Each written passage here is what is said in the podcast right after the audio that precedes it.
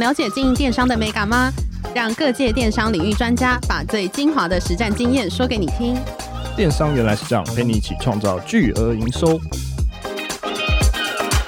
大家好，我是林科威，我是一方。今天很高兴邀请到我的好朋友乐居的创办人，我觉得他是房地产专家，易农哥来到现场来跟我们分享一些乐居经营的一些大小事。我们欢迎易农哥。嗨，大家好，我是乐居的创办人易农。第一题想问一下，就是呃，乐居它是一个什么样的平台？还有，请应龙哥介绍一下自己。乐居哈是一个实价登录的查询平台。那我们主要资料其实就是从政府实价登录的公开资料进来。那进来之后，我们会做一些整理，比如说把它的车位拆除啊，剔除一些特殊交易，把它归到社区，等于说让它的一个可视性哈大幅的提升，让一般的民众他也可以就是要买房子的时候来参考价格，它就是可以解决以往这个嗯价格资讯不对称的问题。我自己的话哈，我自己大概我介绍一下我自己哈。毕业之后，我第一份工作是在信义房屋。对，信义房屋大概在三重，那时候实际就是当中介在卖房子，待了大概两年半的时间。那时候业绩也算不错了。结束之后，我就到远雄，进远雄之后，在延展室等于说负责一些市场调查，然后产品定位跟一些行销配套的一些发展等等。我我在远雄大概待了五年多，之后就创立了乐居。这样，我在远雄大概待到二零一四年的年底，对，二零一五年之后开始创立乐居。为什么那时候会有乐居这个创业的想法呢？就那时候我看到哈，Zillow 跟那个 Expedia 的创办人叫 Rich Barton，那时候他说他为什么想要创这个业哈，就是说，呃，因为他去旅行的时候发现那个机票啊，还有饭店的一些价格，其实都在柜台人员的手上，那个那个电脑荧幕都只有那个柜台人员可以看得到嘛。那他说很想要把这个做个荧幕哈，把它反转过来，让一般人也可以看得到的事情。好，所以他就创立 Expedia。那那时候呢，不管是 Expedia 跟 Zillow，其实都是因为这样，那房价也是让等于说是业界都知道的事情，把它公开给大家知道，然后变成一个不错的一个事业。对，那那时候我在在远雄的时候，因为其实我在信义房屋那时候就觉得，哎，因为以往哦，就是说，嗯，一进去就大家教你就信义房屋教你怎么做商更嘛，你要对每一栋每一栋大楼都很了解，你要说这栋大楼成交多少钱啊，然后有哪一些户别要卖啊，你要你要能够如数家珍的把它背出来。到了远雄的时候，那时候是它是代销。代销的话，它是等于说是把你要卖房子的时候，因为它是卖新成屋，那卖新成屋，假设它这个一层有四户，还有从二楼到十四楼，那它就会后面就会有个销控表，就一格一格几号几楼，它的底价是多少，然后要卖多少钱，开价多少，底价多少，然后平数。那那时候我就想说，哎、我也很想要，就是我看到那个 Rich Barton 那个那个文章的时候。我想说，哎、其实我也很想要把这个荧幕翻转过来哈，就是说，以往只有中介才知道的每一个社区大楼的所有的一些资料，我也想让他可以把它给一般人都可以知道。啊，再来就是那个销控表，每个新案的销控表到每一户的价格的时候，其实这个应该人民都应该是有一个知道的一个权利啦。所以他那时候提出一个叫做 “impower to people” 的一个概念，就是说把权利还给人民啊，还权于民嘛。那其实我们公司那时候我想做的也是这件事情，就是说房价它到底贵还是不贵哈？我觉得它其实是一个客观环境的事实。你不能每次都说那是万恶建商的炒作，但是其实它就房价就是高跟低，它其实，但是我们想要让大家能够知道，就是说你买的价格到底是实际是多少钱，让你当你能够有充分的资讯的时候，其实每个人他可以做出对自己最好的判断。对，所以那时候是最想要创立乐居的一个主要的一个原因呢，就是我觉得哎，受到启发，我觉得这个应该也是一个可以做的路。所以当时的购物网站或者是平台上面都没有这样子实价登录的一个做法吗？其实都有实价登录，包含政府也有实价登录。那但是那时候我做哈，就是在远雄做，就做私调私调人员嘛。其实已经就算有实价登录，其实都不好用，因为它的资料也不正确。哦、然后比如说有拆车位没拆车位，然后界面很难用，就是连我是专业的私调人员，我觉得都没有办法用那个来写报告。我光是写报告，我都要土法炼钢的去每就是实地现场去每一个每一个每一个问。那一般民众其实应该也会是这个样子啊，对。那其他的网站，嗯，老实说，因为就是它主要都是物件型网站了，它并不是想要提供这个资讯给民众，所以它就是实价登录这功能有就好了，就是有做跟做到好，这个其实中间落差是蛮大的。那我想问一下易农哥，就是因为现在乐居应该是台湾第一大的实价登录平台嘛？那对你的商业模式是什么？呃，我们主要是广告的模式，呃，我们的广告收入大概来源有两种哈。第一个是就是乐居站内的广告，因为流量已经不错，所以它会有站内的可以卖一些站内 banner 啊，一些比如说看屋等等的一些收入。那再来第二个哈，就是我们会协助个案去投放 Facebook 或者是 Google，包含就是代操的部分，关键字啦、联播网啦，或是 Facebook 名单型广告。特别说一下哈，就是 Facebook 名单型广告其实是我们操作不错的一个部分哈。呃，我们主要的方法就是说，诶，我帮你投给哈，曾经呃三十或六十天内你有查过这个实价登录的人，那甚至可以精准一点，比如说你是内湖区的新建案，我帮你投放给这六十天内有查过内湖区实价登录的客户。那相对来讲，它产生就是留名单就 list 的几率是高的，所以我们其实是那时候有那个 Facebook 哈，就是他们总部那边，呃，有跟我们做一些合作，甚至有跟我们就因为名单型广告，他从后台发现就说，诶，在房地产这个领域啊，我们在名单型广告操作的成效是非常好的。那所以说他们那时候有些新的功能或是一些新的技术都跟我们做一些分享，那甚至有一些创新的实验 beta 版给我们优先试用这样子，然后给他们回馈。那这些看到广告之后，就是这些买主要怎么跟就是卖方进行媒合？你们会做什么事情吗？其实房地产它还是最后是要在线下成交，它不可能在线上成交。嗯、所以你如果是做类似我们这种平台的时候，就是说我提供预约赏屋，就是当消费者他点了我要预约赏屋，留下姓名、电话、email 之后，那由暗场去跟他做电话联络，然后邀请他来现场赏屋。就是当他看到我们提供的资讯有兴趣的时候，他会到现场去赏屋。了解，所以等于说乐居就会是一个平台，会是一个弯呃，就是第一站，让这些名单找到，然后再去做后续的线下的一些服务。对对对对，就是比如说你在找内湖区的房子，我给你看内湖区最近要新推出的那些案子，你会觉得哎，我很想要来看嘛。那看了之后，自然就可以去给建商。那这个是一个蛮蛮符合他的需求的东西。就我觉得广告是这样哈，就你打的精准，其实对一般人来讲，它是一个重要的资讯。那、啊、你如果说你看内湖区房子，你一直给他林口的或是大安区的房子，可能他就觉得好像不太对。嗯、对，我就觉得不喜欢，就觉得他一直被他被骚扰了。对，了解。那我想问一下，易农哥，就是怎么样可以让用户有效率的方式来了解房市行情？呃，我觉得这件事情哈，跟那个 UIU 差是很大的关系哦，就是一些、嗯、一个叫资料的正确性，还有一个可阅读性。其实我们公司的宗旨就是让资讯透明化，并且让它更容易阅读。那可以让它更容易阅读的时候，像我们公司的做法就是说，这个社区相关所有的资料都把它放在放在一个页面，你在一个页面里面可以看完它的所有资料。这些包含什么？就一开始的时候我会帮你摘要出它的重点，例如说它一年成交均价。五年的平均成交均价，那最高跟最低，等于说四个四个最重要的数字，让你在最上面可以看得到。那下面的是可能它基本资料啦、图面啊，然后还有它所有的成交记录。成交记录哈，我们那时候我们还有做一些图像化的一些部分，就是怎么说，我们会把就是楼层在。呃，垂直的坐标是楼层，然后横的是它的每个门牌。你进去可以看到说，哎，几号几楼？你等下你用滑的，你就知道它，因为它很像一个建筑物的方式。你用滑动的方式，你就看到，哎，原来二楼成交多少，四楼成交多少，五楼成交多少，然后二号六楼、二号八楼，等于说你用很图像化的方式，你就知道它的成交行情。那还有一个蛮，我觉得蛮强大的一个功能，就是说。以往后你要在找房子的时候，比如说我想要找嗯呃一样内湖区的房子好了，我可能要去五九一，要去信义永庆，我要去每一家网站上去查嘛，而且查很多会是重复，因为就屋主有时候会给不止一家的中介来卖。那我们有做一件事情，就是说我们用爬虫的系统哈，就是把现在市面上所有有在卖的网站去每天都去更新一次，而且会把重复的物件合并。那你到我们这个社区页面的时候，你就看到哎。诶某某社区，它总共有一百户，它的总户是一百，那有总共有五十笔的交易记录，然后现在可能有二十笔的在售物件，等于说你会一眼就可以看出他说的，那包含它的街景啊，然后它的一些平面图等等，都可以在一个页面就一次可以看得出来。那相对来讲哈，就是这种比较图像化的一个排版跟使用方式，会让大家的那个效率大幅提升。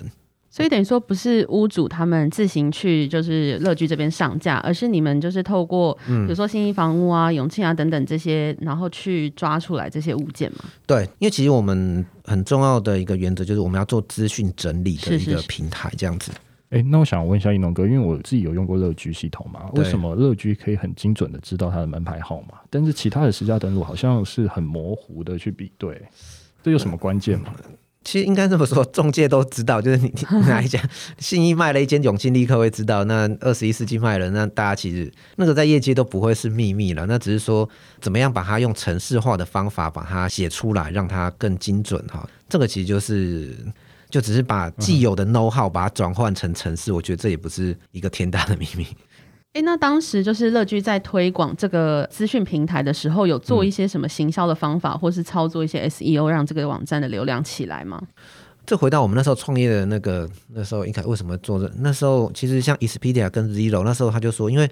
这些原本是属于业界的秘密的东西，你把它转换出来的时候，它本来就是一个非常好的 SEO 的一个非常好的素材。就是说，你看那个 Rich Barton，他的创业其实都是走这一个套路的，就是把一些秘密把它公布，然后自然就会有 SEO 的引流。像乐居目前 SEO 的就 Google 自然搜寻的流量大概占。七十五到八十左右，就是我们几乎所有的流量都是来自于就自然搜寻嘛，所以我们那时候相对来讲，我们的广告费其实没有花，我们大概一个月大概是从以前哦，就刚创业的时候，大概一个月大概我们行销费用不多，一个月大概五五六万的关键字广告就这样子。那到现在其实现在规模比较大，大概一个月大概是大概行销费用应该十到十五万之间，那也大概就是关键字再加一点点的 Facebook 推播，没有特别的去做。所谓的行销的花费，但是 SEO 我觉得很重要的关键就是说，因为当你有 SEO 的观念的时候，你在网页的设计，你就要符合它的等于说，对，你要从 SEO 来来思考你的网页设计。我觉得这件事情很重要，就是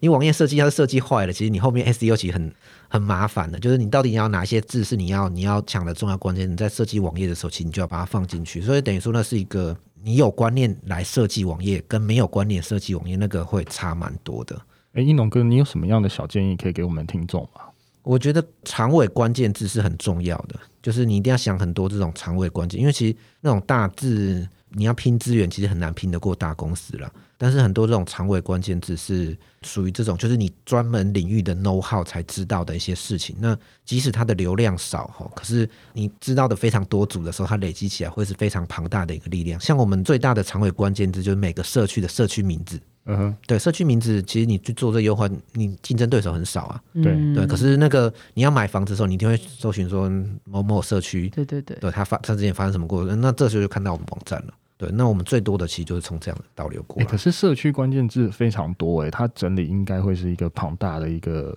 一个一个作业流程，对不对？对对对，那个。当然，我们能够尽量不花钱，你用技术上面可以整理，或者说一些方式可以整理出来这样子的一个东西的话，是相对就比较会嗯，而且它是一个长期性的东西啊，所以整理我觉得那个公司一定要花的。了解。那我想问一下一农哥，就是建商代销公司有没有一些合作经验可以跟我们分享？我可以分享一下那个。呃，我不知道有就是有没有听过 A 七重划区，在那个机捷 A 七站，嗯嗯嗯，A 七站那个时候有合一住宅出来，那个现在有一大堆的建案哈。A 七其实最前面的两个案子哈都是我们接的，一个是远雄新未来，一个是那个红竹金捷士。那时候我们帮他接的时候，其实大概应该是三三四年前吧。那时候房地产其实对数位广告还没导入的还没有这么多哈。像现在数位广告其实已经很普遍，但是那个时候其实才慢慢刚开始而已。房地产其实相对比较落后一点点。我们那时候其实帮他准备，就是我那时候就是他说，哎，因为他们本来也没有什么数位广告的经验嘛，那他就问我说，哎，我的预算应该怎么花，怎么配哈？那时候我就建议说，您其实应该要做一个叫做被动的跟主动的广告。什么叫被动的广告？就是当消费者你因为其实房地产它会打很多线下的广告，什么户外的看板啦，对，然后可能广播啦。或者什么之类，例如说广播好了，你打了这个 radio 的广告，那打了之后，以往大家说，得得得，你去拨打电话，得得得，那么长，非常长嘛，那你应该变成一个很好记的一个东西，比如说什么上网搜寻金捷士之类的，金捷士或者远雄搜寻远雄新未来，那搜寻之后，你要让他搜寻到好的东西，就是说所谓被动，就是当使用者搜寻之后，可以看到不错的一个内容，包含你的口碑行销，然后部落格的开箱文了。你的官网、你的 Facebook、你的就是你该要有的资讯，你要应有尽有，可以让使用者他可以非常明了，然后增加他到暗场的兴趣。因为其实以往他们到一个很制式的一个一页式网页，那个看起来都假假的，就是、嗯、对。然后你要留单其实也很不方便。那其实以往房地产希望说，你就看到以后直接拨打电话，嗯，对。但是其实。越来越首购的年轻人哦，其实对于拨打电话，其实有时候某种程度他是有一个抗拒，他宁愿你你可能有一些介绍完资料之后，你留一个 LINE 的一个 QR code 或者什么讯加 LINE 的官网，他可以问问题，这种其实它的转换率都会比较高。那是被动的部分。那再来主动的部分，我们就说，哎，你应该要怎么样做精准投放？等于说，这个就是以往哈电商在做的事情，其实我觉得都可以把应用在房地产，只是它的要做一些微调。就例如说再行销，再行销在这个电商其实非常非常成熟的嘛。曾经看过你在你那时候被动搜寻，你留了一堆一些页面之后，你要能够把它的那个 cookie 要能够打包，能够做再行销。然后还有就是配合乐居本来就已经可以做的，比如说在查询某些区域有查询过实价登录的客户的投放，这些都是一些等于说你在主动投的时候就要投精准的事情。对，那我那时候其实就主打这两件事情哈。那像远雄、新未来跟江户金杰士这几个加起来的建案，两加起来大概超过一千多户哈。那我们操作其实销售状况都还蛮快的，嘿，所以等于说他们委托你就等于说你类似像是代操工，哎，代某种程度是啊，就是我们是一个，我们刚刚说就是我就是提供你想要预约赏屋的名单，或是增加你的。电话量或者增加你的来客量，因为他原本这一包预算就是要给其他行销公司嘛，只是他现在回过头来就是把这个行销预算给给你。对，我我们本身对，其实我们算是行销公司，然后只是说我们是专门做房地产的行销公司。行销公司对。那奕农哥，我想问一下，因为因为我们在讲电商原来是这样嘛，这个频道在在讲电商，你觉得房地产会有一天可以在电商上面去做贩售吗？呃，我觉得难，我觉得不容易，尤其这个是整个消费，因为它的金额还是过大，大，所以我觉得那在这里的电商会比较，就刚刚我说，就是偏向是引导到案子，嗯，等于说我们做一个 online to offline 的一个动作，嗯，对对对，我觉得它会比较像是这样。所以等于说，以电商在成交这类型比较大型的案件，因为毕竟消费者他的 decision making 会比较久，所以等于说是导到线下会比较好。嗯、对对对，而且他他需要一些信任感啊。嗯，这件事情他其实需要信任感，就是你当你见面的时候，可能会产生一些信任感，然后还有一些合约还是什么当下的一些，我觉得都需要都需要面对面的谈，会比较适合。欸那一农哥，我其实蛮好奇，就是从你的数据在看，其实到底是男生喜欢看这类型的东西比较多，还是女生喜欢看这类型的东西比较多？我们自己网站呢、啊，我们自己网站其实是男性的客户比较多。当然，我自己也在想啊，就可能是因为我们是更多是一些数据的东西，比如说看房价了，然后理性的一些分析啦等等。但是女性客群在看房子，其实就我们了解，其实它也不算少了。那可能是因为广告取向的关系，可能会是比较更偏向一些视觉化的一些部分。那因为我们是很多数据化的东西，所以我们自己网站男性的比例比较高。了解。我想问一下艺农哥，就是因为艺农哥自己有经营自己的 YouTube 节目嘛，然后分享许多购物的知识经验，可以跟我们分享一下这个节目的内容吗？我自己经营 YouTube 就是大概主要分成三个，会讲三个部分啦。一个是所谓的购物观念，就是。你要买房子怎么买呀？要注意哪一些？怎么样买才不会被骗啊？等等哈。然后现在房价到底适不适合买啊？这些东西，这是一个购物观念。再来就是区域分析哈。其实你买房子，其实有时候是一个，你看一个房子，那家是一个点。可是其实你要了解是整个区，就是面的东西。就是说，假设我买 A 七从化区，那这 A 七从化区它整体的状况到底好还是不好？A 七从化区这么大，我买哪个区位比较好？或者买桃园中路、中路从化区？等于说我们是一个从化区，或者买淡水，它是一个区域一个区域帮你做一个分析。那它的过去啊、现在啊、未来应该怎么演进？那买那边有什么注意的一些事情？就区域分析。最后第三个哈是会谈一些验屋的知识，就是说这是我们最新比较新开的一些东西哈。就是你买了房子之后，其实大家对于你买的房子的品质，其实你没有那么了解。我不知道有没有你有没有买房子进，就是你买房子之后把钥匙全状交给你，然后说点击的时候你进去屋子，对，就走一圈，象征性的、意义性的看一圈。那这房子到底有没有什么问题？你通常都住进去以后才知道说，哦，原来漏水了，嗯、原来它地板有空心砖，原来它这个哪里哪里窗框有什么什么问题哈。就是说这件事情，其实我觉得也是一个很多人买房子之后的一个痛点啊，所以。我们想教大家说，哎，你到底怎么样验屋？你拿到房子之后应该怎么样验屋的一些知识哦，就是我觉得大家其实也是买房子，它也需要有的。所以我们大概分三个部分哈，就是购物观念、区域分析跟验屋知识，这是我经营 YouTube 主要的三个主题啦。哎，其实我要再问一下艺农哥，因为我看到验屋在乐居的官网最近刚推出嘛，对，那验屋大概有什么样的条件？还有验屋大概有什么样的小眉角可以给我们的听众朋友？验屋的小眉角，我们把它分成门窗、厨卫、天地壁、水电管、验门，然后那个门窗验窗户，窗户有没有什么漏水啦？然后厨房啊、卫浴、天花板、地板，有没有漏水，电有没有接正常，然后你的管线有没有正常。那其实蛮多细项。那但是现在其实很多它是可以透过一些仪器，例如说大家都想到漏水的问题，你想要就是有没有漏水哈？其实检验有没有漏水，就是我们会针对比如说比较容易漏水的区域啊，它去喷水嘛。喷水之后用那个叫做红外线测温的那个仪器去量量，因为如果说你墙壁里面是会有渗水进来的话，水进去的温度它会相对比较低。所以你用那个红外线仪去照的时候，你就发现，哎，原来这个地方是有会看到有漏水的痕迹。对，就是它可以用一些仪器来辅助。那或者说有些电，它里面有有什么零线管线，那个它有没有电，有没有接反或有没有接通，那可以有些都有些仪器插进去就会知道的一些东西。那我们比较建议哈，就是找专业的验屋公司来验了，因为其实自己验，说实在，你没有那些仪器哈，用眼睛看的，你就只能看说，哎，看它外观有没有，比如说有没有什么漏水的现象，有没有发霉啊，有没有潮湿啊，有没有。膨供，那当然那个出现的时候都是很严重的状况了啦。对，所以我建议说，因为它还是算是一个相对专业的事情。了解，因为因为我看到乐居的网站上，其实有把燕屋特别抓出来，变成一个服务，再去做一个电商的贩售嘛。嗯，对对对对，那对我们来讲是算是一个新的一个尝试了，就是说。到底怎么样把我们现有的客户让他的那个生命周期再往后延伸？对，那也是我们也是要下关键字广告，就是一样，我们让他从线上，然后办一些说明会，然后导到线下，嗯、让线下可以成交。当然，有些他可以直接在线上就直接下单这样子的一些部分。那我们也是看行销漏斗啊，这个其实跟电商的经营也是蛮像的。诶，那我想问一下一农哥，因为燕屋是在台湾还没有这么的普及。呃，现在哦，普及率大概二十趴吧。就是现在新房以新房子来讲哈，大概有两到三成的客户其实会找验屋公司，但是中古屋比较没有了。中古屋因为比较强调是现框交屋，所以中古屋验的比例没那么高。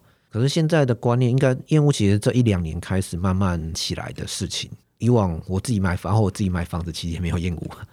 对，好。可是为什么中古屋是不太会验屋的啊？中古屋它比较偏向是现况，就是说。你现在看到这个样子，而且你新屋的话验的话是说建商要帮你修到好嘛？对。可是你中古屋验了以后，屋主就说啊，我现在就是这样卖你，你说有漏水，可是我现在我住的好好的，是没有说漏水，但是我现在卖给你价格就是你自己要修漏水的价格。当然，中古屋验哈，它还是有它验的必要啦，就是说你在住进去之前，你还是要了解哪一些有潜在的一些风险，以免进去你装潢好之后才发现有那个那个要打掉，其实很麻烦的。所以等于说，艺农哥之后也会开中古屋的验屋的一个选项吗？会，我们大概十一月开始就会有中古屋的验屋了。了解。那乐居未来有什么样的新的规划，或者是有发现什么样的问题会解决的吗？我们应该在第四季的时候，哈，就是说之前我们有做那个创柜板的募资嘛，所以在第四季的时候会做创柜板的挂牌。接下来，其实我们会希望往资本市场的方向去做一些发展了。